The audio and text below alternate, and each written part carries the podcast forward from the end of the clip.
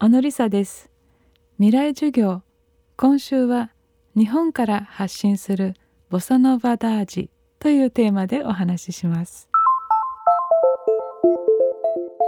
未来授業。この番組は暮らしをもっと楽しく快適に川口義賢がお送りします。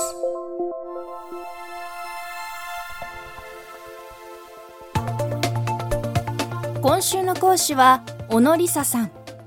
人生を楽しむ天才。ブラジリダージが色濃く現れているのがサンバならボサノバはサンバから生まれてサンバの対極へと育ったパステルカラーのハーモニー。加えてオンビートで繰り返されるリズムと合わさることでボサノバには気持ちを安定させる効果があるのではないかと小野梨沙さんは言います。未来授業ではこのことを小野梨沙さん公認のもとボサノバダージと名付けました。コロナ禍で不要不急の外出が制限される中多くのミュージシャンが発表の場を失いましたがそんな中いち早く自宅からオンラインライブを始めた小野梨沙さん。きっかけは高校生の息子さんだったそうです。小野梨沙さんが音楽とともに発信したものは何だったのでしょうか？未来授業3時間目。テーマはライン上のボサノバダージ。そうですね。それまでは本当に皆さんもそうだったかと思いますけれども毎日がとても忙しく、えー、あっち行ったりあっちでコンサートしたりっていうことが頻繁に行われていたのですが、えー、急にある日突然 それがなくなり、えー、そして子供たちも学校へ行かなくてあの急に時間が止まったみたいなそんなあのふうに思いました。あのそんな中でもあのやはり家族と一緒にこんなにゆっくり いられるのって貴重な時間だなっていうふうに思ってであの普段あんまりねあのお昼も一緒に食べませんし夕飯もあのみんな習い事があったりバラバラなのでそんな中であの一緒に過ごすことができてとても良かったです。えそしてあの、えー、毎日何かしたいなと 何かを表現したいって言った時に私たちのはやっぱり音楽なのででその歌をあの家だけではなくていろんな人に聴いていただいた方がいいんじゃないのっていうちょっと息子からの提案もありましてでそういうふうにあのちょっと YouTube で、うん、アップさせていただきました。緊張感の続く日々に少しでもほっこりできる時間をと願いを込めて始めた自宅からのオンラインライブ。最初の配信は高校3年の長男が音楽制作の編集。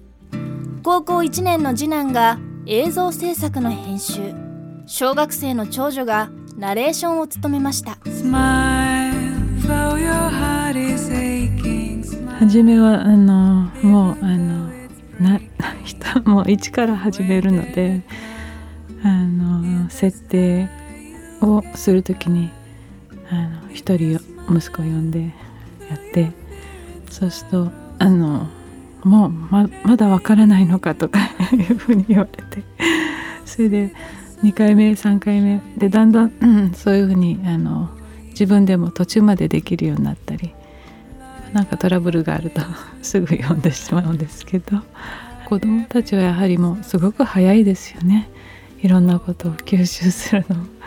彼らにとってはすごくもうチャチャチャチャチャってなんかあのできてしまう、うん。あのまあ、そういうインターネットというかコンピューターの環境もあの分かりやすくだんだんなっていると思うのでさらにそういう意味でもあの彼らは学ぶのにすごくスピードが速いですね。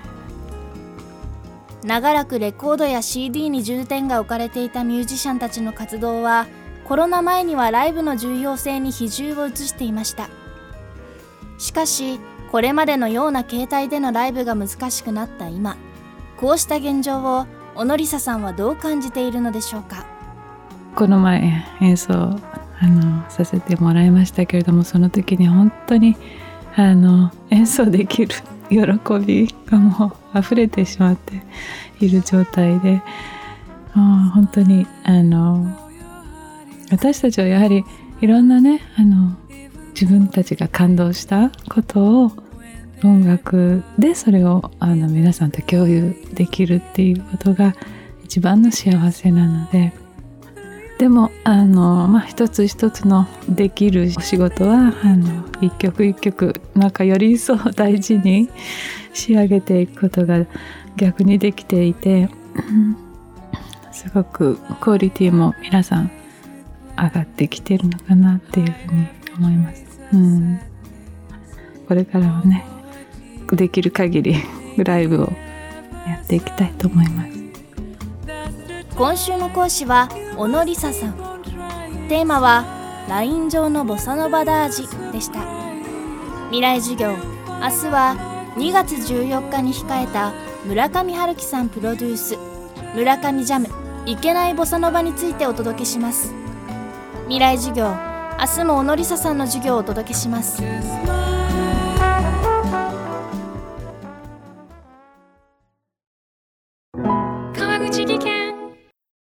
階段での転落。大きな怪我につながるので怖いですよね。足元の見分けにくい階段でもコントラストでくっきり。白いスベラーズが登場しました。皆様の暮らしをもっと楽しく快適に。川口技研のスベラーズです。未来授業。この番組は暮らしをもっと楽しく快適に川口技研がお送りしました。